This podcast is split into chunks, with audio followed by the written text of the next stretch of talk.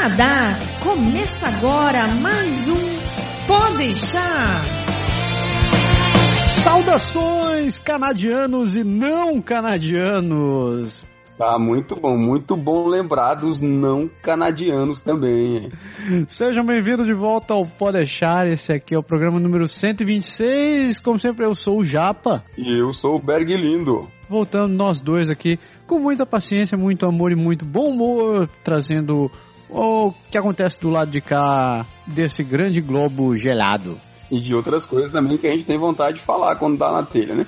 Antes de falar do que vai rolar no programa 126, a gente começa como sempre agradecendo a todo mundo que se inscreveu, que mandou mensagem, que continua colaborando com o do Pode Deixar. Eu queria mandar um abraço para uma galera que tem me encontrado assim. É, a gente comentou uma vez sobre, sobre o fato de cruzar com o pessoal no ônibus e tal, e gente que que reconhece, que fala e que vem falar com a gente, eu acho bem bacana isso, porque eu tenho a possibilidade de, saber a impressão das pessoas, o que elas acham, se foi legal, como é que eles veem, e até a percepção do, um pouco do trabalho que a gente faz. Então eu queria mandar um abraço pro Ícaro e pra Andresa, que eu encontrei no Cosco essa semana. A gente, por coincidência, a gente sentou do lado deles no, na mesa de lanche do Cosco e ele tava escutando meus filhos falar com a minha esposa em português. E aí, quando eu cheguei e sentei, eu falei alguma coisa, ele apontou para mim assim, eu conheço essa voz. foi bem assim, se você é o Berg, né? Eu falei, exatamente. A gente conversou, foi, foi bem bacana o papo, super legal. Ele é de Fortaleza, inclusive, a gente conversou sobre Fortaleza, sobre várias coisas. Então, Ícaro e Andresa, abraço para vocês, muito bom tê-los conhecido ao vivo e a cores. Show de bola. E também mandar um abraço pro meu companheiro, ultimamente falando de ônibus de 25, o Rafael Feitosa. O Rafael tá sempre lá sempre que a gente consegue acertar os horários, a gente pega o mesmo ônibus, a gente acaba pegando, assim, metade do caminho, pelo menos, discutindo e conversando um pouco. Então, um abraço pro Rafael. Queria mandar um abraço pra Deia. Nós tivemos o Carna Quebec 2016, a gente está de Quebec um carnavalzinho para brasileiro, um evento que foi super bacana. Eu vou mostrar alguns posts e comentar um pouco mas isso não seria possível se não fosse a Deia. A Deia é uma pessoa fantástica, a gente já entrevistou a Deia aqui na época que ela, que ela tinha o... Família Brasil. Exatamente. Assim, a Deia, ela adora esse, esse, esse mundo de evento, de juntar a comunidade, ela tá sempre trabalhando com isso. Deia, beijo grande para você, muito obrigado por ter organizado o carnaval, foi muito massa, a gente dançou, a gente até brinca, a gente tá naquele processo de, eu tô no processo de tentar emagrecer um pouco, né? E aí assim, a gente tem sempre, a gente tem um, um grupinho fechado onde a gente posta as atividades que cada um tem feito durante a, a, a semana, isso físico. E eu tava comentando com o pessoal que tava lá na festa, a atividade da manhã vai ser três horas de dança de carnaval. Foi bom pra caramba, as pernas saíram mortas, mas valeu a pena demais. Então, dê um beijo para você. Deixa eu só dar um pulo e agradecer pro, pro, pra um, pro pessoal que também escreveu pra gente. Luísa Mendel, ela escreveu no, no Facebook, mandou uma mensagem pra gente agradecendo o, o conteúdo que a gente está gerando. Luísa, é, o prazer é todo nosso. É, a gente curte que você tenha gostado. Continue escrevendo, dizendo o que, que você acha, pra gente poder fazer as coisas melhores. Muito obrigado. É, quem também escreveu recentemente foi o Felipe Pepe, fazendo várias perguntas sobre mercado de trabalho, sobre trabalho com TI. Valeu pela mensagem, Felipe. Duas outras pessoas também escreveram, têm, têm participado bastante do nosso grupo no Facebook, que é o Meu Canadá é Agora, foi o Andrei Agra e o Biano Costa. Se você não conhece esse grupo ainda, ele é um grupo de discussão que a gente criou dentro do Facebook exatamente para poder estimular discussões sobre assuntos quaisquer. Então, qualquer coisa que você acha que vale a pena ser discutido, seja um tema polêmico ou não polêmico, a gente está ali para poder trazer um conteúdo inteligente, uma discussão adulta, nada de ficar xingando a mãe do outro. A gente está querendo trazer argumentos reais não importa se você está certo, não, não importa se você está errado, mesmo porque a verdade pode ser muito relativa para cada um de nós. Então a gente deixa o convite para vocês, entrem lá no Facebook, o nome do grupo é o Meu Canadá é Agora. Aliás, é por isso que se chama grupo de discussão, né? Porque é para as pessoas poderem discutir preferencialmente de forma harmoniosa e a gente gosta quando a galera participa e dá opinião lá, manda assunto e vê alguma coisa que viu no Brasil, que viu por aqui ou que soube, às vezes o pessoal chega para nós assim, ah, caiu uma nevasca aí, vocês foram atingidos. Galera, comendo, pode ser o que for, a gente adora mesmo essa discussão e, e tá em, em grupo. Foi por isso que a gente criou o Meu Canadá é Agora lá no Facebook. Eu queria aproveitar, agora que você passou a bola de volta para mim, para mandar aqui feliz aniversário para um, dois, três, quatro, cinco pessoas aqui que estão na minha lista, aniversariantes do mês de fevereiro. Né? A galera sabe que tem o meu perfil lá no Facebook, tem gente que pede solicitação de amizade, eu sempre com prazer eu tento aceitar as pessoas para ver se se abre contato, se a pessoa tem às vezes interesse, não pode deixar, não sabe como contactar a gente direito, ou o pessoal que ainda não conhece o Canadá agora, eu estou aproveitando para informar sobre o Canadá agora, então o pessoal vai lá e acaba adicionando e a gente acaba sabendo, obviamente, quais são as suas datas de aniversário. Então, queria mandar rapidamente um parabéns para meu compadre, meu grande amigo Daniel Janja, lá de Fortaleza, que é um cara que foi meu estagiário lá, né, porque eu trabalhava aí na Secretaria da Fazenda e é um cara fantástico, gente boa. Toda vez que eu vou a Fortaleza de férias, alguma coisa assim, a gente se encontra e eu tô esperando ele aqui. Ele já me prometeu umas 10 vezes que vem, estou esperando que ele venha, será muito bem-vindo. Queria mandar um abraço para amigo nosso, meu parabéns, o André Lacroix, que ele também está completando alguns aninhos de vida, aliás, um aninho de vida a mais, né, para ser mais preciso, aí nesse mês de fevereiro. Outro que eu queria mandar, esse é especial de coração mesmo, a nossa Podechete, a Fran. A galera que escutou o Podechar e que sabe do nosso trabalho, sabe que a gente tinha uma sessão lá para as Podechetes, a Fran Elo, e as meninas falavam bastante de assuntos variados. A Fran fez um, um tópico específico sobre maternidade muito bacana, tá lá no Pode Deixar. Então, Fran, beijo para você. Queria mandar um beijo também e os parabéns para um amigo nosso que a gente também já entrevistou aqui, que é o Jason, Mário da Sul, do Cuisine Brasil, Cuisine Brasil, que é amigão meu, trabalhou comigo também e está fazendo aniversário agora no mês de fevereiro. E para terminar, para minha prima lá de Natal, o pessoal do Natal, da minha família, não tenho tanto contato, porque infelizmente quando eu vou no Brasil é muito corrido. Às vezes eu não tenho tempo de chegar em Fortaleza e abrir para sair, dar uma viagem Natal tem minha avó, tem minha família, tudo lá, o pessoal que eu adoro, apesar de não nos vê-lo com muita frequência.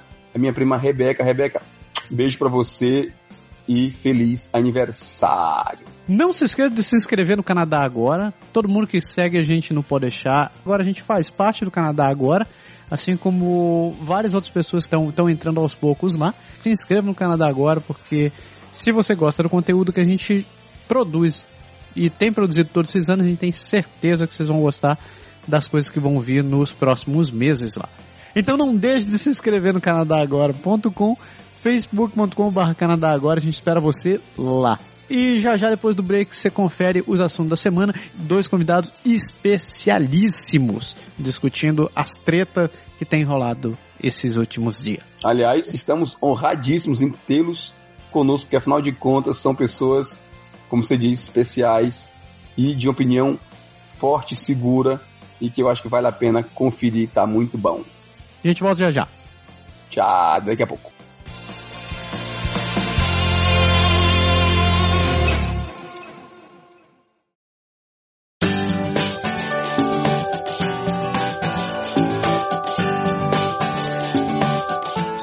Parte do programa, a gente está aqui de volta, eu meu amigo Berg Lindo, e hoje dois convidados ilustríssimos. Um deles, eu não sei qual dos dois é mais ilustre, na verdade, nessa história.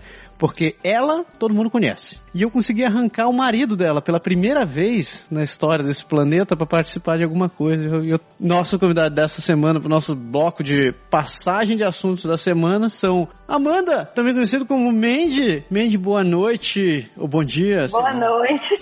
Sei lá que horas que a galera assiste esse negócio. A Mandy tem um blog chamado mendemais.com, onde ela sempre compartilha as informações que ela aprende sobre o Canadá, seja sobre visto, sobre processos de migração, mercado de trabalho ou as curiosidades das cidades por onde ela já passou. Então, se você não conhece ainda, acesse mendemais.com e procure também o canal dela no YouTube. Se inscreva porque vale muito a pena você conhecer os trabalhos que ela tem feito. E do lado dela, seu ilustríssimo se senhor, senhor Igor, seja bu buenos-vindos a questo programa. Obrigado! Cara, eu nunca participei de nada online assim, mas quando ela falou, pô, Massaro, cara, tem que participar, tem que dar uma moral aí, que ele é gente fina. Estão quebrando todos os paradigmas do pro, desse programa, Berg. Agora conseguimos arrastar até o Igor pra participar dessa história. Tinha que ser via áudio somente, né? Só situando quem são nossos convidados, o Igor trabalha com tecnologia Ele tem um bom, um grande background em desenvolvimento e atualmente ele trabalha com DevOps. Ele trabalha dentro de um bunker, ninguém pode saber o que ele fala. E a Mandy é psicóloga, formada no Brasil, e aqui ela está trabalhando para a Ubisoft. Ambos moram em Toronto, já eles já moraram em Quebec, já moraram em Montreal. Eles estão indo pro, pro oeste aos poucos, assim, né? Então começaram em Quebec, foram para Montreal, Toronto. Eu não sei se eles vão pegar as prairies assim ou se vão pular direto para Vancouver depois. Né? E vale ressaltar que a gente morou em Quebec ao mesmo tempo, né? E nunca nos conhecemos. Nenhum dos dois aí. Nem o Brad, nem o Massaro. Acredito que eu te liguei uma vez só. E a gente ficou de marcar e nada. Não, não. Ficou aquele papo de não, vamos marcar, mas. Só sei que o papo foi longe. A ligação a gente ficou uma boa meia hora conversando. Então vamos lá, vamos começar com os assuntos dessa semana. O Walmart no Canadá não vai mais dar sacolas de plástico gratuita para os seus clientes. Eles vão começar a cobrar 5 centavos por sacola, como já acontece com vários outros mercados aqui no Canadá e Estados Unidos. Eu acredito até no Brasil algumas lojas devem estar adotando esse, esse modelo. O Walmart é uma grande cadeia fortemente atuante nos Estados Unidos e em vários lugares do mundo. E essa atitude deles tem deixado muita gente se perguntando: isso daí é uma jogada de marketing para mostrar que eles estão ecologicamente ativos ou realmente tem alguma preocupação? Então vamos começar a meter o cacete no Walmart nessa altura do campeonato. Ou defender, quem sabe, né? Ou defender. Você quer, você quer começar defendendo, Beg? Não, eu não, não necessariamente vou fazer um contraponto, mas é, o, que eu, o que eu ia começar falando foi exatamente o que você disse agora há pouco. Aqui, pelo menos em Quebec, já é comum que a, acho que praticamente todas as redes do mercado elas cobram 5 centavos em cada sacolinha que você tenta usar. Então, assim, é normal aqui, criou-se aquela cultura de você ter a sua própria sacola. O fato é que quando você vai sair para fazer a sua, as suas compras, e o Walmart entrou na mesma, no mesmo ponto. Só que não é exatamente uma estratégia que dá a entender que ele é exatamente algo muito ecológico, assim, ser pensado realmente no bem-estar do planeta e etc, etc, etc. Ó, oh, o Walmart tem uma divisão que se chama Sam's Club, né? Tem até em Salvador. E desde quando eu morava lá, eles já não. Eles cobravam pelos sacos. Então, talvez seja novidade por aqui, mas no Brasil, ô, oh, novidade, hein? Agora, pensar no Walmart como uma instituição que quer ser ecologicamente correta é algo impossível. Assim, eu tô entrando em colapso. Você não pode nem usar a palavra Walmart e é ecologicamente correto. Na mesma frase. Já tem alguma coisa errada aí. Não, mas brincadeira à parte, assim, eu falo sempre com a Amanda, se você pode fazer algo positivo, mesmo que seja pouco, e você faz, que bom, você fez algo positivo. Mas no caso do, do, do Walmart, vamos lá, eles estão fazendo algo positivo? Não sei, não, não sei qual é o, o, interesse, se realmente vai se tornar mais ecológico ou não. Acredito que sim, que as pessoas vão continuar, vão reutilizar mais né, as, as embalagens. Teoricamente, isso quer dizer que o consumo de embalagem vai diminuir, porém, a gente sabe que quando a gente fala de ecologia e a gente fala de consumismo, é uma balança, né? Então, se você fala de consumismo e você fala de ecologia, você, você fala em contradição. É impossível você falar em consumismo Exatamente. e querer ser ecológico. É aquela história que é de você querer dar aquele exemplozinho, mas eu não quero mudar nada, entendeu? O sistema tá ótimo. Vamos continuar fazendo assim, mas vamos botar esse detalhezinho aqui, porque a gente engana algumas pessoas. E o triste é ver que atitudes assim funcionam, cara. Eles realmente enganam muita gente, não é só o Walmart. Muitas empresas usam essas mínimas atitudes quando eles realmente poderiam estar mudando alguma coisa. E a gente compra essa mensagem infelizmente.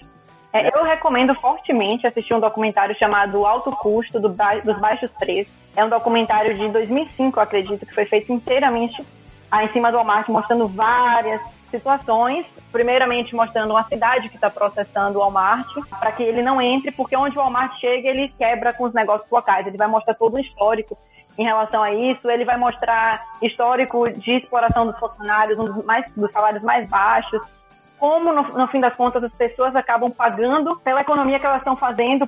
Funcionários do Walmart que estavam passando por diversas dificuldades sociais vão buscar ajuda do governo. Então, esse dinheiro vai sair, não, não vai sair da família Walmart, mas vai sair do bolso dos contribuintes. E várias questões. Um exemplo, assim, terrível do Walmart é que em 2014, dois, desculpa, 2004, empregados do Walmart se uniram né, na campanha que o Walmart criou para ajudar outros empregados e tal, e todos os empregados juntos doaram é, 5 milhões de dólares, e a família, e aí vem a piada, a família Walmart só deu 6 mil. Gente, se, se vocês forem ver no documentário, é algo assim chocante. É, poluição de, de, de rios, e os valores que eles pagam para as pessoas da China, Bangladesh, para que aqueles produtos tenham um basta, um, um, baixo custo. Quando o Massaro falou, ah, a gente vai falar sobre o Walmart, eu escrevi para ele assim, mas ele não pôde ouvir minha voz. Eu falei, eu odeio o Walmart! mas não é exclusividade da Walmart, não, eu odeio muita empresa. A gente aqui em casa tem esse carinho especial pelo Walmart porque existem várias empresas com esse perfil, mas eu diria que a Walmart eles conseguiram chegar assim, ao estado da arte, sabe? Do, do senso de negócio contra a vida, cara. E é, é, triste, recomendo todo mundo assistir o documentário, principalmente os brasileiros que, que sonham né, em mudar para os Estados Unidos e Canadá para consumir o Walmart. Admito que a gente, quando chegou aqui, foi duas vezes. Fomos duas vezes e até hoje eu sinto muito arrependimento, porque eu não tinha visto documentário na época. Eu fico, poxa, cara. E uma curiosidade, eu não sei se vocês sabiam disso, mas nos Estados Unidos, o estacionamento do Walmart era ponto alvo, assim, pra galera fazer crime, assassinato, assalto. Sério? E, sério, porque eles se recusavam a botar câmera. Então, como não tinha câmera, era um, um mundo, né, de estacionamento, porque para aquele galpão encher de gente tem que ser um estacionamento bem grande, porque as pessoas têm carro nos Estados Unidos era índice, eu não sei se, se, se continua, era recorde, assim, bateu todos os recordes de violência, assassinato. Tem várias filmagens no documentário que você fica assim, ó, ah. O que a gente sabe é o seguinte: nenhuma empresa vai ter em mente cortar parte do seu lucro simplesmente porque é boazinha. No caso do Walmart, eles seguem a linha de várias outras lojas que terceirizam toda a produção para o Sudeste Asiático ou para Egito ou qualquer outro lugar onde a produção é estupidamente barata, onde a gente não tem a menor ideia da condição de vida de trabalho dessas pessoas, mas a gente sabe que as condições são ínfimas e é completamente desumano estar tá trabalhando para produzir uma camiseta que está vendida no Walmart a 10 dólares, o custo de produção deles é míseros centavos e a pessoa que, que tá trabalhando para isso daí vai ganhar ainda uma milionésima parte daqueles, daqueles centavos e viver numa condição completamente degradante de vida, às vezes no meio de esgoto, sem contar exploração infantil, praticamente escravo mesmo. Praticamente não, escravo. É escravo, né? Não sei se vocês leram hoje, é, a Nestlé admitindo que estava usando mão de obra escrava, o mercado de pescaria e tal, seafood. Várias empresas estão envolvidas. Não via o mate, mas assim, grandes empresas envolvidas com escravidão mesmo. Então a gente não está nem falando mais de ganhar centavos, é questão de escravizar mesmo algumas pessoas falando, ah, a Nestlé tomou uma atitude honrada porque admitiu a existência da escravidão. E mundo nós vivemos, né, cara, de inversão de valores total, onde alguém admite um negócio desse e, e aí honra. ainda recebe elogio. O, o legal do documentário é bem interessante porque não mostra trabalho escravo, mas mostra que o Walmart ele vai no nível mais baixo possível que eles conseguem dentro de determinados países. Nos Estados Unidos, eles conseguiam manter as pessoas com o menor salário possível. Eles não pagavam hora extra. Pagavam hora extra, prova de saúde. Então, acabava, como a Amanda falou, que voltava o custo das pessoas, né? Quando mesmo o Walmart na Alemanha, porque existiam leis, era completamente diferente. O cara foi lá filmar. E era um lugar bom para trabalhar, etc e tal. É, isso, isso é uma coisa que a gente se pergunta, porque Quebecois, pelo menos assim, do modo que eu vejo, ele é tido como eles têm na cabeça que tem emprego bastante para que eu possa ir procurar em outro lugar sem estar me sujeitando a, a algum tipo de, de exploração. Então, se aqui fosse realmente tão ruim assim, Será que seria realmente todo mundo pedir para ir embora e ficar sem, sem funcionário, sem gente para trabalhar lá? Eu não conheço a realidade do, do Walmart no Canadá, mas ó, aqui em Toronto, eu, em Montreal, a taxa de desemprego está acima de 6%.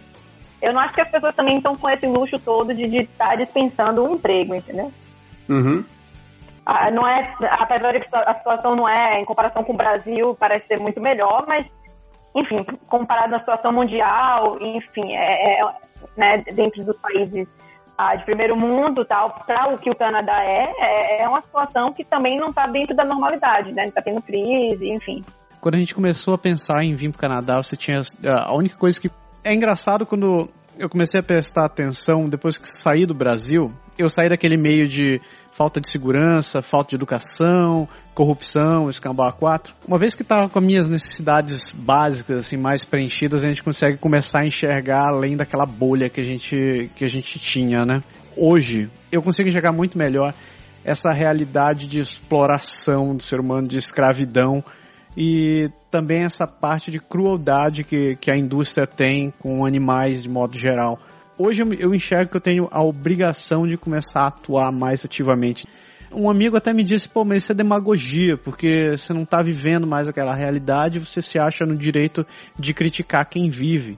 Aí eu falei, ó, na boa, eu critico porque eu antes eu me achava cego em relação a isso. Eu não tinha, eu não tinha a capacidade de enxergar além do que eu estava vendo.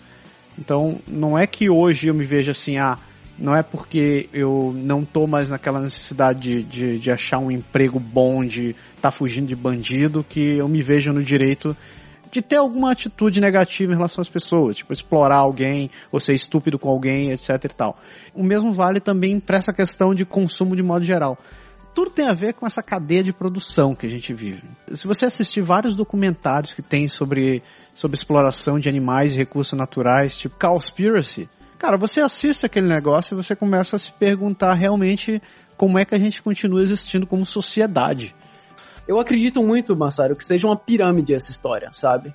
Então, como a gente estava lá no terceiro mundo, digamos assim, a gente estava lá embaixo na pirâmide. Então a gente não tinha consciência de onde que, o que a gente estava sofrendo.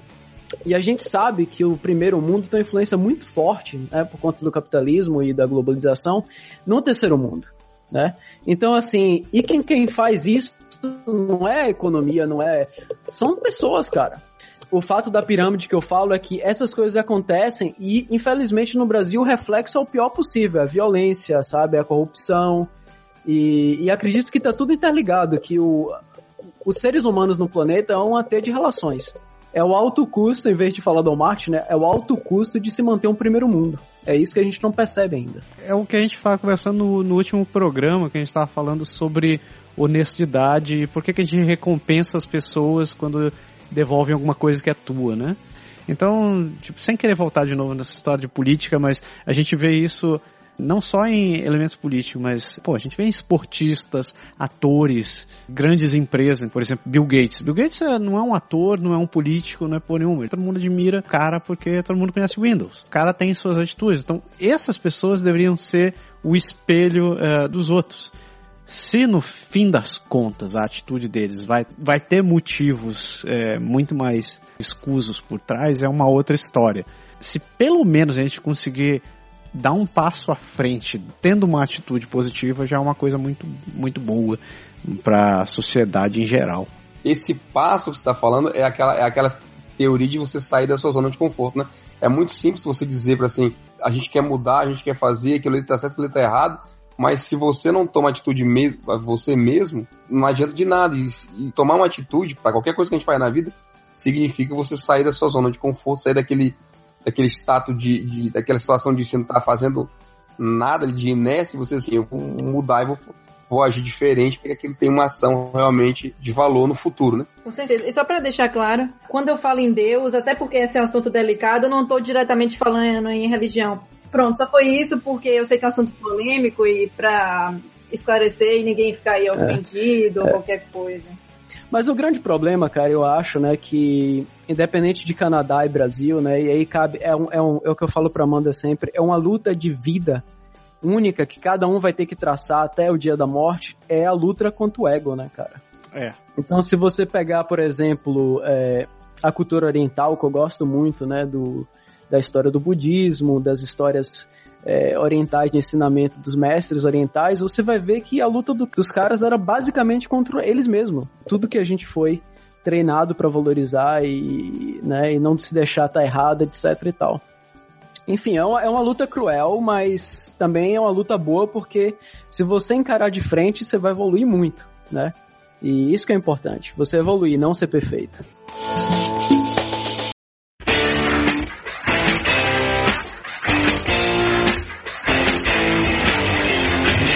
Segundo assunto que a gente tem para discutir hoje está sendo rebu no mundo inteiro, né? Então, desde que os caras surgiram, eles estão criando uma puta de uma revolução dentro do mercado por motivos óbvios. Porque quem já utilizou sabe que tem uma grande diferença. A gente está falando do Uber. Se você não conhece o que é o Uber, seja bem-vindo a 2016, mas é basicamente um serviço de táxi para modelos mais atuais. A gente já viu Nova York tendo quebra-pau, São Paulo tendo quebra-pau, Rio de Janeiro tendo quebra-pau, Toronto teve quebra-pau, Ottawa teve quebra-pau. O mundo inteiro tá, tá quebrando pau em relação ao Uber, porque os motoristas de táxi consideram que a operação do Uber é desleal contra o serviço deles. Só que o que, que aconteceu recentemente? Semana passada, Edmonton tornou o serviço do Uber oficial na cidade. Dentro da prefeitura foi um clima muito estranho, porque foi uma votação de 8 contra 4, eles aprovaram e teve taxista saindo quietinho e calado de dentro da situação. Claro que tem vários critérios que a prefeitura impôs ao Uber para começar a trabalhar. Alguns deles fazem muito sentido, que é, é uma grande crítica que, que as pessoas têm em relação a seguro. Então, a província de Alberta tem que aprovar a emissão de seguro de carro para motorista do Uber agora, que está em andamento. Outra questão é que as corridas dos motoristas de Uber, eles têm que dedicar, se não me engano, um mínimo de 6 centavos da corrida para a prefeitura. E uma outra coisa que a prefeitura exigiu é que o Uber compartilhe a base de dados deles, dos operadores, com, com eles a palavra de vocês. O que, que vocês acham de Uber? O que, que vocês pensam de Uber? E vocês acham que o troço veio para ficar? O troço é só um bafafá? Essa onda vai desaparecer? Quando eu penso em Uber, a primeira coisa que me vem à mente falar é minha experiência com táxi no Canadá. Então, assim, eu tive várias experiências muito ruins, muito ruins em Montreal, quando eu morava em Montreal. Em Quebec não, em Quebec sempre foi ok. Ah, inclusive, quando eu trabalhava com idosos, a gente tinha mais problemas ainda, porque eu chamava táxi sempre, sempre tinha problema. E aí depois surgiu o negócio do Uber, eu já tava em Toronto. E aí eu falei, não, vamos dar uma chance pros taxistas. A gente tentou, não foi? E eu vou contar as últimas situações que aconteceram, que foi da gente chamar táxi, o táxi não aparecer. A gente uma vez marcou de manhã cedo pra noite, foi quando meus pais estavam aqui, foi para ir pro aeroporto. Quando chegou de noite, eu liguei, porque eu desci, não tinha táxi. Eles, ah, senhora, a gente não está achando um táxi. Eu falei, como você não está achando um táxi? Se eu te liguei de manhã cedo e agendei um táxi. É, e eles nem ligam para dar retorno. Então, várias vezes a gente ficou na mão. E aí eu resolvi testar o Uber. E a gente teve uma experiência maravilhosa, né? A gente marcou, via no mapa o, o Uber e tal, tudo super fácil, dá nota. Facilita aquela questão de, de vigiar, de certa forma, aquela pessoa que está prestando o serviço e a pessoa que está, o passageiro também, né? Porque você está entrando no carro de um desconhecido. E uma vez mesmo em Montreal, um cara deu ré na contramão com a gente, só faltei infartar, né? Então já teve um pouquinho de tudo e o Uber apareceu meio que com uma reação. A, a questão do táxi estava muito negativa, muito ruim, e as pessoas abraçaram, porque se o táxi estivesse bom, talvez as pessoas não abraçassem, entendeu? Eu acho que por isso acabou crescendo bastante. Eu acho que é algo que vai ficar. Eu acho que talvez fosse bacana cada vez ter mais empresas nesse tipo, claro, porque se a gente começa a concentrar em uma só, o problema está concentrando em uma empresa só é bem negativo. Mas enfim, eu acho que vai ficar, enfim, eu acho o sistema deles bem bacana. Eu tô falando modernidade, você vai dizer que eu tô falando que nem uma velha, né? Igor disse que eu sou uma velha, não corrompo a pessoa botar, jovem. Vou botar um pouquinho de humor aqui, né, cara? não ficar muito sério. A Amanda, ela tem uns bordões, sabe? Jargões, Também mas que ela dá umas dá uma, sabe, uma, umas falas assim que parece. Se você não olhar, parece uma pessoa de 90 anos falando, cara. Vamos todos caminhando para a modernidade, a modernidade é linda. Tipo isso, sabe? Eu sei, teve um programa que eu falei que era a coqueluche no momento. Eu, nossa, eu falei a coqueluche nossa, no momento. É, então, é quando a gente sabe que a gente tá ficando velho, né, cara? É. Interessante, eu não sabia desses detalhes que você falou. Eu, eu tinha visto realmente que tinha uma cidade no Canadá, não sabia qual, que tinha aprovado. Acho interessante, já que é um serviço prestado, ter uma taxa que retorne para a população.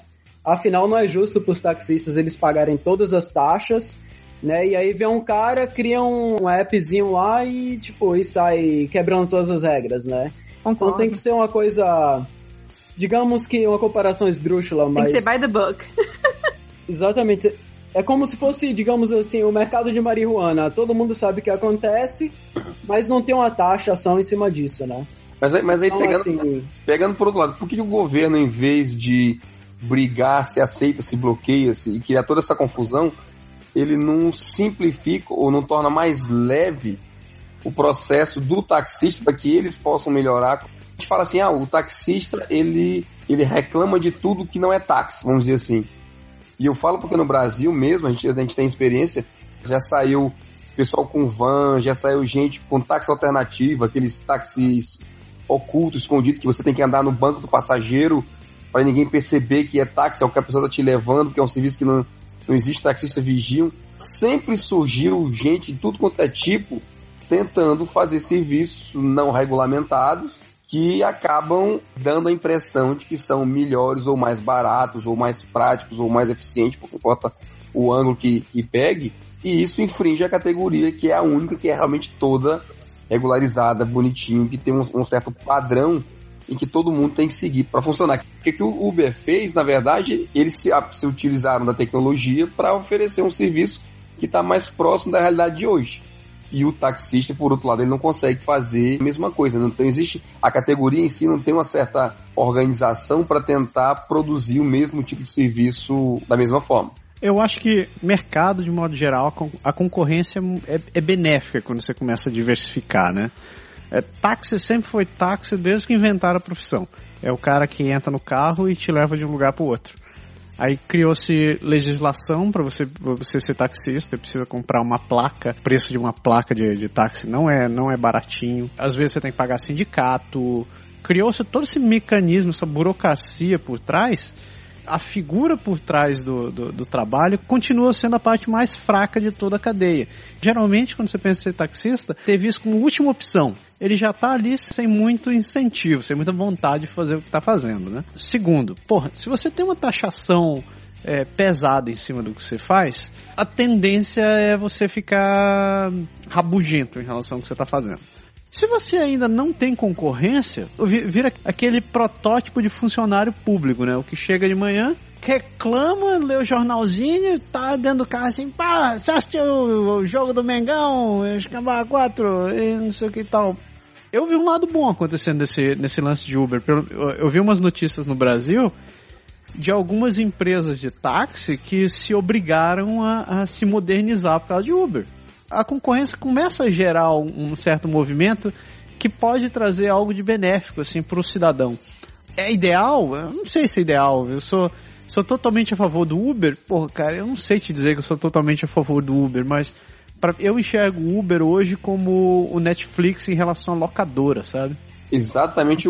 Você, a gente está falando de alguém com um serviço ou de melhor qualidade ou de, de mais alcance todas as grandes empresas elas fazem, a gente falou do Walmart agora há pouco, a gente falou de, de outros pontos, tem sempre alguém que vem dominar e substituir alguma coisa que existe. A gente vê isso com as redes sociais, a gente vê isso com a Apple, com o serviço de telefonia, a gente com a guerra das televisões.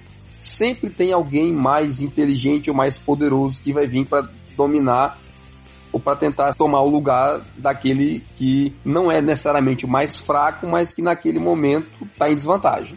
Falando como usuário final, né? São tantas variáveis, cara, que tá em volta, que acho que até os advogados, sei lá, as pessoas que estão envolvidas nesses processos aí ao longo do mundo, eles não entendem muito bem tudo que está envolvido. Eu vou ser bem sincero, eu, a gente ficou três vezes esperando o táxi, que nunca apareceu, no frio, na chuva, quase perde avião, e assim, três vezes, eu não sei no livro das outras pessoas, mas no meu livro, cara, três vezes é o suficiente para nunca mais usar o serviço se eu tiver outra opção. Fora todas as histórias que eu presenciava no trabalho, né? Exatamente. Então, é, aí, aí pra você ter ideia, meu contato com o Uber foi assim, o cara tava atrasado, eu falei, ó, nunca usei o Uber, vou instalar. Aí instalei na hora, criei a conta na hora, tipo, cinco minutos e vi um GPSzinho lá com o carro, chamei, a mulher tava lá. Cinco minutos de distância. Já tinha listo o review dela todo, tipo, tinha 10 mil pessoas falando que ela era confiável. Eu falei, pô, sinceridade não vale, não faz mais sentido nenhum usar táxi. Essa foi a conclusão lógica que eu tive como usuário final. E nesse momento, né, eu não analisei né, o que o taxista estava passando, nada disso para ser bem sincero. Né? Eu, eu, tinha, eu tinha avaliado rua. isso antes. É tanto que eu, mesmo sabendo da existência do Uber, eu cheguei à conclusão, bom, como o Estado não está taxando ainda, e eu acho injusto para os taxistas pagarem tantas taxas e a gente ainda usar um serviço em paralelo, alternativo, né? Submundo, digamos assim, porque está abaixo do controle governamental. Cara, eu tentei três vezes, não consegui, eu tive que resolver minha vida. Então foi questão mais de sobrevivência do que de análise política, Pode filosófica, econômica, sabe? Agora, sabe uma outra coisa também?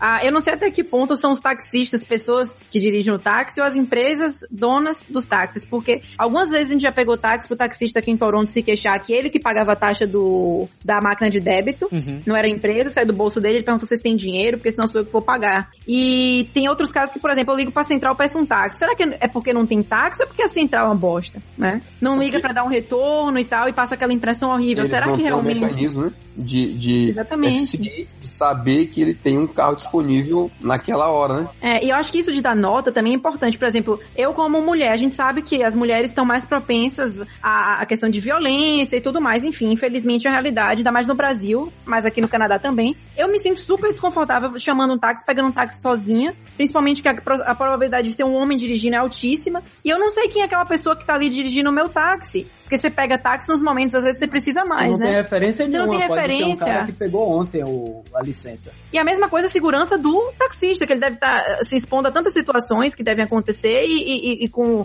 o Uber, não o Uber como instituição, mas eu falo o sistema, o aplicativo, que pode ser, enfim, qualquer empresa. É, eu acho isso, ah, dessa modernização, né? Pode me chamar de velho quando quiser. Eu acho isso importante. É uma evolução, pô, é importante. Eu acho que o Uber foi muito feliz nesse ponto. É engraçado, né, que a gente tá vendo esse movimento. A maior empresa de táxi não tem um táxi, é a Uber. A maior empresa de hotel, eu tava ouvindo falar outro dia, é a Airbnb, os caras não têm um hotel. É você tá manipulando a informação da maneira correta, né? Os recursos estão aí, são abrangentes. Essa história de você não ter, eu acho que é ativo, né? Desculpa aí meu professor de organização e métodos, mas essa história de você se livrar de ativos do tipo casa, prédios e tal, é uma história, é uma história antiga. É clever. O Bradesco já tem feito isso no Brasil há muito tempo, o Banco do Brasil se livrando de prédios antigos e tal, porque dava mais custo do que tudo. E você, na verdade, quer ter informação, né? Então, é, pô, a Uber é sacada. Eu vou- se eu posso ter todos os carros do mundo, inclusive os taxistas, porque ele tem uma categoria de taxistas lá. Você pode, se você, ah, se você tiver, digamos assim, achando que os taxistas estão sendo vitimados nessas histórias, você pode escolher declarativamente, você pode chegar lá e falar, eu quero táxi, um né? cara do Uber taxista e vai estar lá a categoria pra você. Pelo menos da última ve- vez que eu olhei tinha essa opção lá.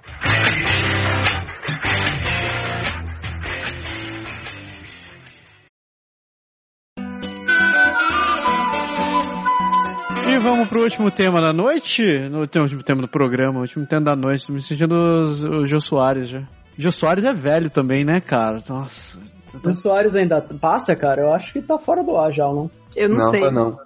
Mas Massaro, ele assume uma personalidade, ele tem uma persona radialista. Quando ele começa a apresentar, ele bota uma voz, ele começa a falar e tal. Eu- é, gente, vocês não estão vendo a cara dele. A cara dele muda, o olhar muda, a feição muda, é hilário. O último tema que a gente deve falar é neve, né? Porque a gente adora falar de neve, né? Mas neste caso a gente tá falando da nevasca que pegou os Estados Unidos no final de semana de 23, 24 e 25. A costa leste dos Estados Unidos foi, esma foi esmagada por uma tempestade de neve. Em alguns lugares, estradas ficaram fechadas, voos ficaram fechados, estrada de trem também ficaram fechados. E tanto gente que estava viajando para essas cidades, quanto estava tentando sair dali, ficou ilhada, né? Nova York foi pro cacete, várias cidades da Virgínia também ficaram. E infelizmente em todas essas histórias ainda tiveram vítimas. Cerca de 15 pessoas acabaram morrendo. Em alguns lugares a precipitação de neve chegou a 106 centímetros, então um metro de neve caiu. E ventos de 120 km por hora. A piadinha foi óbvia, né? Porque enquanto mostravam fotos de Nova York e o pessoal em desespero, e tinha aquele meme de todo mundo dizendo Nova York, nevasca, caos total, Canadá. Um final de semana como outro qualquer. A gente está aqui para comentar o desespero que o americano tem em relação à neve, que o canadense não, não consegue chegar, não consegue entender. É uma questão simplesmente de despreparo ou do fato de, não- de como acontece uma vez a cada 5, 8 anos, sei lá, ninguém se incomoda, vamos esperar acontecer que a gente resolve.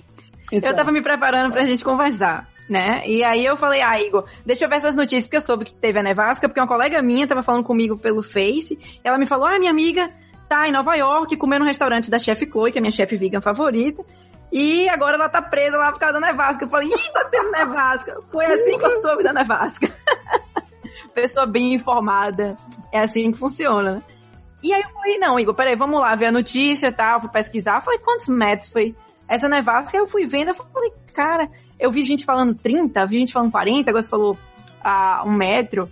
No fim das contas, eu tinha visto 40 centímetros ou algo assim, falando na Globo. Eu falei, cara, mas isso não é tempestade de neve normal no Canadá? Eu pegava isso em Quebec. e eu comecei a parar pra pensar, será que eu sou muito ignorante, eu tô falando besteira? Ou será que realmente tem essa diferença Estados Unidos, Canadá, despreparo? Eu comecei a fazer todas essas reflexões. E eu pensei, ah, vou perguntar pros meninos, vai ver se estão mais formados que eu. eu fiquei confusa. É, eu não posso falar que era um dia normal de trabalho meu no, no Quebec, né? Quebec City, no caso, cidade de Quebec. Você ia trabalhar, cara? Eu ia trabalhar normalmente, cara. Entendeu? Eu lembro, tinha neve até o joelho. Na época eu trabalhava numa empresa aí, consultoria do governo. Aí abria no e-mail da empresa, todo mundo trocando mensagem já. Abri e-mail do governo, todo puta, tenho que trabalhar, cara. Todo mundo é normal aqui. E fui, cara é, é sim uma falta de preparo, sabe? Inclusive, se você for pegar as histórias de tornado nos Estados Unidos, você vai ver que tem nessas histórias tem várias negligências governamentais, de fundos que não foram repassados no tempo correto, de manutenções que não, não, tenham, não foram feitas, etc. Inclusive para a galera que está em Vancouver, né, British Columbia, fica ligado porque Victoria é uma das cidades que já está aí há, com 20 anos, eu acho, do processo para regulamentar algumas partes da cidade, revitalizar contra terremoto, e eles não fizeram. E tsunami. Olha só o que foi achar. Achei as 10 cidades onde mais neva no mundo. As três primeiras, para minha surpresa, estão no Japão. Eu não sabia. Tem uma cidade onde a média de neve por ano é de 7,9 metros. Porra, 7 metros. Né? A seguinte tem 4,8 metros, a, aí a terceira tá 3,6. A quarta posição é no Canadá, é San John, em New Brunswick, dá 3,3 metros. Em quinto lugar tá a cidade natal do Berg, né? Fortaleza. Não, é Quebec. Eu sabia que Quebec ia estar tá aí. Quebec? Quebec. Quebec tá com 3,12 centímetros de neve. Os Estados Unidos só aparece em sétimo lugar em toda essa história. E não é nenhuma daquelas contas, é assim, é norte de Nova York, que é em Rochester. Olha, eu pensei que ia ser Fargo. Eu ainda acho, eu ainda fico com uma opinião baseada nas coisas que eu leio já tem algum tempo. Que o pessoal valoriza muito os Estados Unidos nessa questão de infraestrutura, de ser um país evoluído, que tem um monte de coisa e tal. E quando você começa a analisar realmente o que é que eles têm de infraestrutura, o que é que eles têm de sistema de saúde, o que é que eles têm de planejamento, sistema prisional. Você vai ver que é uma grande piada, cara. Que nada mais é do que Propaganda. mais um país de consumo baseado nisso e pronto. Sabe? Um lugar onde você faz dinheiro, basicamente. Eu tenho, eu tenho dois fatos, assim, duas experiências que eu passei que, que me levam a, assim, a, um pouco a essa opinião também. Primeiro, se a gente analisar tipo, o que Boston. Boston fica mais ou menos o quê? Seis horas da fronteira. O que tem de Boston para cima é o pessoal que está mais passível de sofrer com o inverno. Porque a gente está, se você pegar Toronto, você pegar, mesmo Quebec é um pouquinho mais para mais para cima, mas Toronto, Montreal e tudo, são cidades que estão realmente bem, bem mais próximas da fronteira americana. Então esse corredor, ele sofre com a neve, porque a gente sofre, todo mundo leva essa, essa bordoada. Os caras, para começar, não tem pneu de neve eu tive uma experiência, da primeira vez que eu fui a Boston, fui de carro, quando eu fui tava tipo zero ou menos um, mas tava sol e beleza. No dia que eu voltei, tava chovendo e esfriou. Eu tava, choveu um pouco e caiu tipo para menos dois, menos quatro durante a viagem. E no caminho de lá para cá, a gente passa pelas montanhas. Quando você vai, você passa pela mais pela parte de baixo, quando você volta, você vai pela parte de cima. Voltando pela parte de cima, a primeira coisa que eu vi assim, num trecho mais sinuoso, cara, simplesmente eu vi quatro carros de cabeça para baixo. Quatro, em sequência, assim. Na, na, na estrada, a gente passando na montanha mais alta, você olhando para a estrada no sentido contrário, que era tipo assim, esquerda, mais afastada um pouco, a gente tinha uma visão de cima, não dava pra ver. A primeira vez eu passei, eu achei estranho, o carro tava de lado, assim, só com as, com, as, com duas rodas encostadas no chão e duas para cima. Os três outros estavam literalmente com as quatro rodas para cima. O carro tava de cabeça para baixo, assim, capotou mesmo. Nessa hora, o trânsito na, na via que eu tava parou, e quando eu freiei, ele deslizou acho que uns 40 centímetros ou mais para esquerda, assim. Deslizou mesmo. Era gelo, gelo puro. puro. Total. E não tinha simplesmente nada. E eu tava tranquilo, porque a gente tava com o carro daqui, a gente, a gente não escorregou nem nada. Tinha uma, uma carreta que tinha feito um Lzinho lá, e o, a carreta avançou para cima do cavalo, e o cavalo arrebentou com tudo, ficou preso lá. Ficou umas três horas parado na estrada, esperando para eles virem remover, para abrir a estrada pra gente passar. Então logo a gente passou, se aproximou do Canadá e entrou pro lado de cá, você não vê nada. A gente vê assim, tem muito vídeo no YouTube que a gente vê da, da nevasca nos Estados Unidos e o cara mostra uma rua que é ladeira em descida e você conta um, dois, seis, sete, oito, os carros vão escorregando até lá embaixo e batendo em um e batendo no outro e o pessoal fazendo, fazendo graça.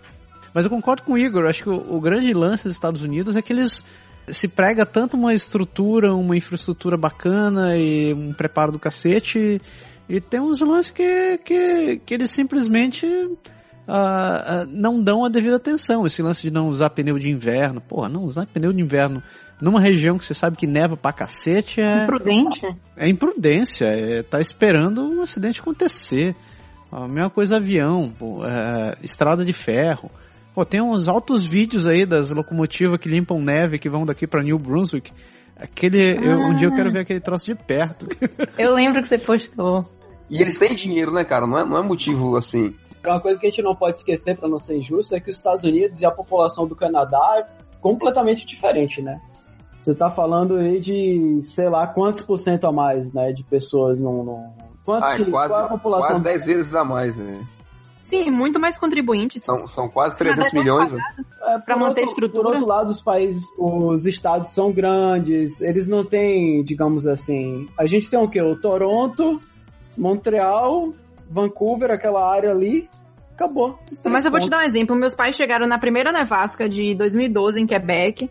Eu saí na rua, tava assim, a situação caótica e o, a, o avião aterrizou normalmente, não teve cancelamento, não teve nada. Para mim aquilo era o fim do mundo, eu nunca tinha presenciado aquilo. Eu falei, como é que meus pais vão chegar aqui, aquele aeroporto pequenininho de Quebec? Ele, vocês sabem aquele avião que sai daqui de Toronto, sai de Montreal para Quebec, o Teco-Teco, né? Sim. O famoso Teco-Teco. O Teco-Teco. E eu, eu só faltei morrer, eu falei, meu Deus do céu. E quando teve a nevasca de Montreal, 2013, a gente também viajou no meio da nevasca, lembra? Foi um dia depois, ainda tava tudo com acúmulo de neve no aeroporto. E eles fizeram toda aquela questão da limpeza da asa, passando anticongelante, todo o processo, o voo foi tranquilo, lembra? É. Eles têm um preparo. Isso eu acho que o Air Canada também, sabe? É uma empresa que, se você for não é uma empresa excelente e tal, tem algumas coisas que elas poderiam ser melhor, mas se você for analisar a parte de segurança do Air Canada, eles são bem seguros, sabe? Eles prezam muito por isso. Eu acho que tem o quê? Eu acho que. É, pra não falar besteira, vocês podem pesquisar e botar aí, mas eu acho que eles têm três acidentes sérios durante toda a existência. E Igor pesquisa, viu? E pouquíssimas, pouquíssimos acidentes com, com morte, realmente. O ponto que eu levanto é mais o fato de a, a região dos Estados Unidos, onde tem mais índice de furacão e essas coisas, as casas não são construídas da mesma forma que é construído no resto do país. Existe um certo preparo, né? tanto, tanto o pessoal construir aqueles subterrâneos e, e fazer aquelas reformas todas para poder se abrigar da forma correta e a casa ser feita, entre aspas, quase de papel para que ela vá-se embora e não, e não caia em cima da sua cabeça. Por que, que os caras sabendo aonde tem a parte fria não é o mesmo tipo de, de, de comportamento, entendeu? É uma boa pergunta. Ah, faz sentido. É engraçado. Eu lembro que teve um Natal que a gente passou em Nova York, a gente ficou na casa de uma amiga nossa. Cara, era frio lá dentro. A casa não tinha a mesma é. estrutura de, de isolação térmica que tem aqui. Não, até no Brasil, cara. O Rio Grande do Sul tem alguns amigos nossos que falam que passaram mais frio lá do que durante o inverno no Quebec. Porque. Com toda certeza. Com toda certeza. Eu passei, eu peguei 8 graus, acho que foi 8 graus ou foi 6 graus acho que foi 8 graus em São Paulo, é um eu dormi de calça jeans e edredom, era tudo muito gelado, impossível. É, não tem sistema de aquecimento. E no sul tem uns lugares que é um frio úmido, que é de matar. Eu também peguei 5 graus, parecia que era negativo, eu tava morrendo. Não tinha calefação nenhuma. Eu morava em Curitiba. A gente já pegou menos um um dia e eu tinha que tomar banho. Você tinha que tomar banho. Chuveiro elétrico. Chuveiro elétrico, aquele bicho fazendo assim, quase queimando. É isso que eu percebo, né, pelos canadenses que eu conheço os americanos, é que me parece que os canadenses se preocupam mais com as coisas corretas, sabe? Não alguns, mas assim, se você for votar em quantidade, me parece que prioridade com infra infraestrutura e tal não é tão uma coisa levantada muito por eles. Tem muita coisa que eu acho que os Estados Unidos podem melhorar, acredito que vai. Vamos ver o resultado dessa eleição. né? É, com Porque Donald Trump vai ficar ótimo. Uh, isso vai ser interessante. aí, Tá ótimo. Agora, Massaro, você falou das cidades com acúmulo de neve, isso me lembra. Logo quando eu cheguei em Quebec, ainda era né, final do outono, querendo começar o inverno, e os quebecois, eles queriam assustar a gente, mas na verdade não era, eu achei que era pra assustar, mas não era não, era falando realidade. Eles falavam, ah, você vai ver, a neve vai acumular que vai chegar no, no telhado dessa casa. Eu não acreditava que aquilo era possível. Eles, é, até o final do inverno você vai ver, vai ficar mais alto que a casa. Eu não consegui imaginar aquilo até que eu vi. É, na verdade, ele falou assim: no final do inverno você não vai ver a casa. A casa, Ela vai estar exatamente. coberta de neve até em cima e você não vê mais nada. Exatamente. Uma coisa que eu acho que não tem, sabe, salvação, é que eu lembro que eu fui trabalhar desse primeiro ano lá no Quebec e tudo de boa, pouca neve e tal. E aí eles sempre me falavam do. Como que ele fala? Gelo, gelo negro, Isso. né? Que é o gelo no asfalto. Cara, eu fui trabalhar de boa, sapato social, não era nem sapato de inverno, né? Velho, eu tava vendo, e não, e um monte de gente igual a mim. Bicho, sinceridade, o pessoal, tipo, deslizava e ia embora, sabe? Tipo, Que nem os carros. Escada relan, é, rolante effect, cara. Tipo, ir embora assim. Eu, pô, não, com- comigo não vai rolar isso. Isso a gente, tipo, cara lerdo, saca? Eu vou lá de boa, vou pisar devagarzinho. Véi, não tem freio, velho. Você vai embora, Você você, vai chega embora. no trabalho, Ele assim, falou assim, até lá, não. você vai até lá, 50 Ele assim: não, isso não pode acontecer comigo, velho. De boa! Cara, Tem até um jeitinho muito- de andar, né? Não, é Tem um tipo jeitinho assim, certo, você vai. Tem hora que você tem. Você toma, usa isso a seu favor, cara. É. Eu, eu já tive que descer um- uns negócios em Quebec, eu e minha chefe, a gente ia deslizando assim, uh! Pô, você tem que usar a seu favor, ou você É. cai. Foi mais ou menos isso. Eu aceitei o meu destino, sabe? Eu não posso É, ver, lógico, não, velho. é Eu dou risada na cara, eu tenho que me esconder. Eu cheguei ao cúmulo na escada rolante aqui em Toronto. Um cara tropeçou, quase caiu. Eu fui disfarçar em português. Comecei a falar, Igor, aquela piada, Igor. Ele não vai entender. Ele vai achar que você tá tacando pau. Ela tentando. Ela, ela dando risada pra caramba comigo. Ó. Ela dando risada pra caramba, cara. E contando, um- tentando contar uma piada em português. Como, como se o cara fosse entender o que, que eu tô falando. Foi meu Fala, instinto.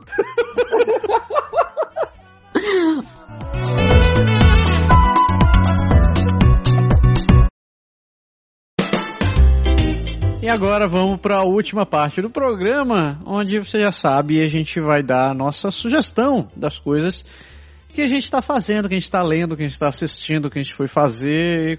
Como tradição, os convidados começam. Então a gente joga a poutine quente com queijo derretido em cima de vocês. Quero recomendar Fargo. Era o que você recomendar, Igor?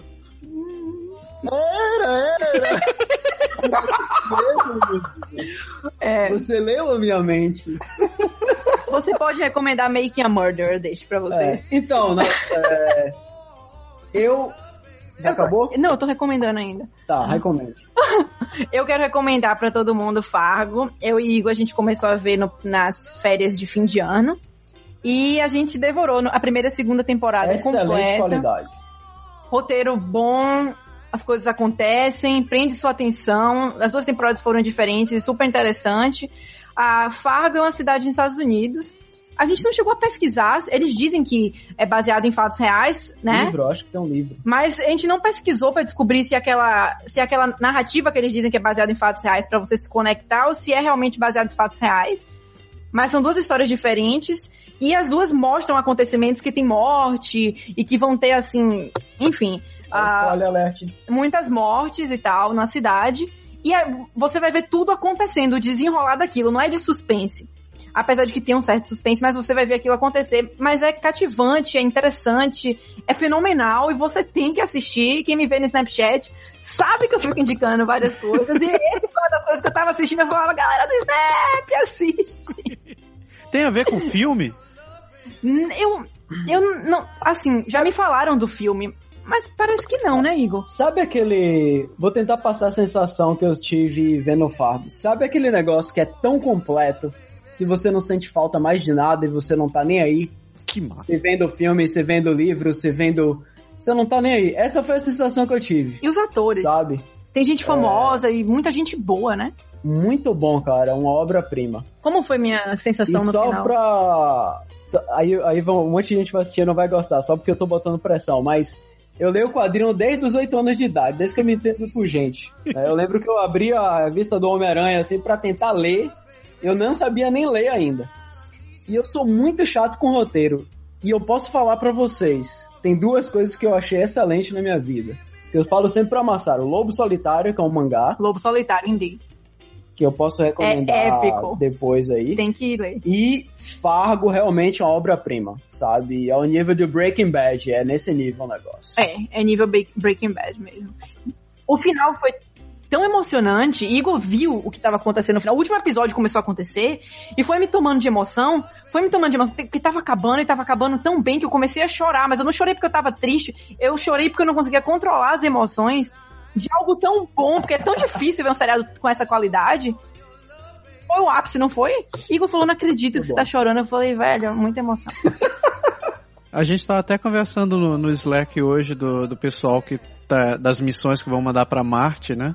Eu falei que a pessoa perfeita para mandar para Marte tem que ser o profissional de TI. E ele já come mal, ele dorme mal, ele fica acordado até tarde. Aí se mandar a gente vai ser perfeito, porque a gente tá com um backlog de filme de pelo menos uns 50 anos, né? Então eu vou sentar naquela nave e dizer assim: que mané hibernação, me deixa assistir e jogar o que eu tô atrasado.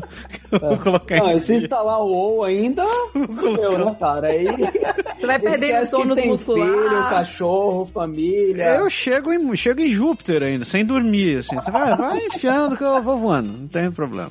O WoW teve é. que parar porque não dava pra fazer mais nada da vida, velho. E aí, como é? É uma recomendação? Não, faz a sua. Nossa. Eu já dei até uma sugestão, te incentivei tiver mais coisas pra falar, você pode falar, não tem problema. Tá, então. Massaro já falou aí. Eu vou recomendar, eu não sei se vai ser bom.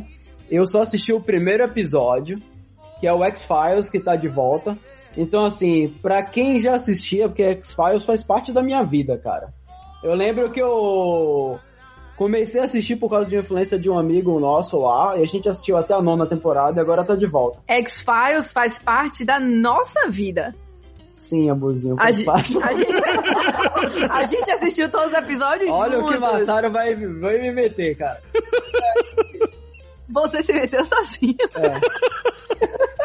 E aí, cara, eu não vou falar mais porque ficaria spoiler, mas é basicamente assim, dado os relatos que a gente tem mais recentes, né, e feito um aparato, feito um estudo desses relatos, eles estão adaptando isso e estão reformulando a história. E tá muito bom, cara. E voltou no mesmo ritmo, mesmo estilo de filmagem, mesmo estilo de suspense, é. de, de, Assim, eles conseguiram. É. É, continuou de onde parou e é. para os fãs foi é. emocionante, até porque acabou muito ruim, né? O final foi ficando ruim e voltou naquela pegada do que era bom, né? É. Se você lê revista UFO, então, você vai se. você vai se identificar. Que é uma revista muito boa de ufologia do Brasil muito boa mesmo. Eles analisam bastante antes de publicar as coisas.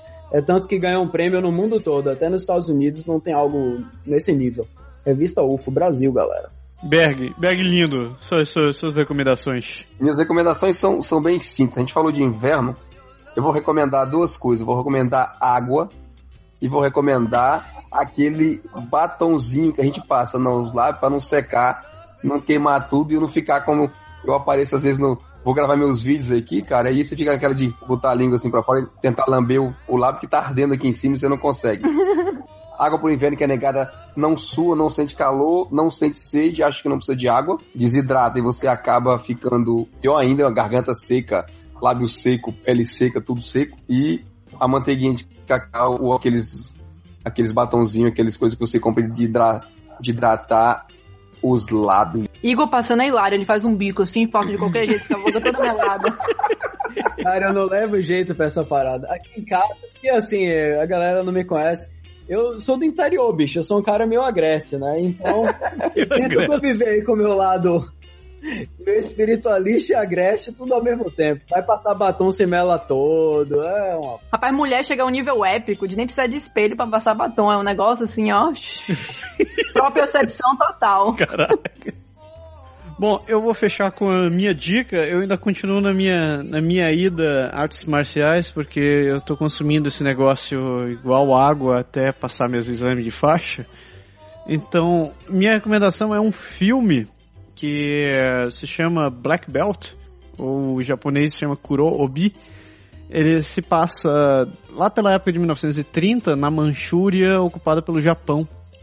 E conta a história de um dojo de karatê pequenininho e de um exército, de um exército, uma, uma, divisão do exército japonês extremamente corrupta que tinha lá na Manchúria. Quem lê um pouco sobre a história da a, ocupação japonesa nesse tempo sabe que as cores foram bem, bem negras para aquele período. Mas a história é interessante que quem curte artes marciais é, vai conseguir se identificar bastante ali, porque ele trata bastante da questão é, espiritual e filosófica e também o respeito ao mestre. Sem contar que todas as coreografias são reais, não é aquele negócio de o cara voando 100 metros em cima de um bambu e atravessando o prédio para lá e para cá. Então as lutas são realmente de verdade e quem curte é, é uma dica. Eu não sei se tem Netflix. Uh, mas eu já vi esse vídeo no YouTube e, se não me engano, estava legendado também. Então é minha, minha dica. Galera, chegamos no final do programa. A gente quer agradecer Mandy e Igor. Muito obrigado pela participação de vocês. O programa foi muito divertido. É, a gente espera que vocês possam voltar.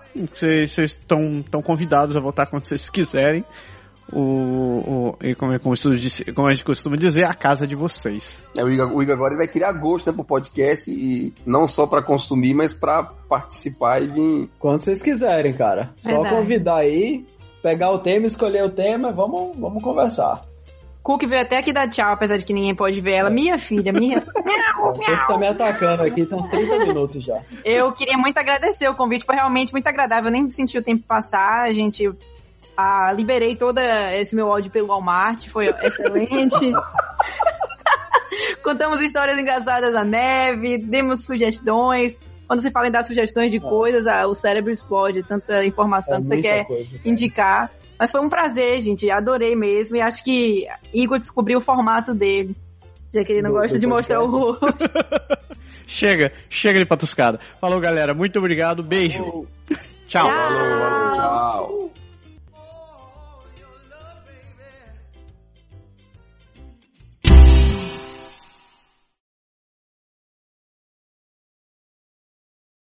Tem dinheiro. Agora, como a gente usa o banheiro, é outros 500, né? Como usa o banheiro? dinheiro. o banheiro ah, caiu muito bem. É. banheiro, mas eu vou dizer... Não, não tô falando que ela é velha, cara. Eu vou dizer a você que... Ela ouviu o banheiro, cara. Peg também ouviu o banheiro. Eu não, eu não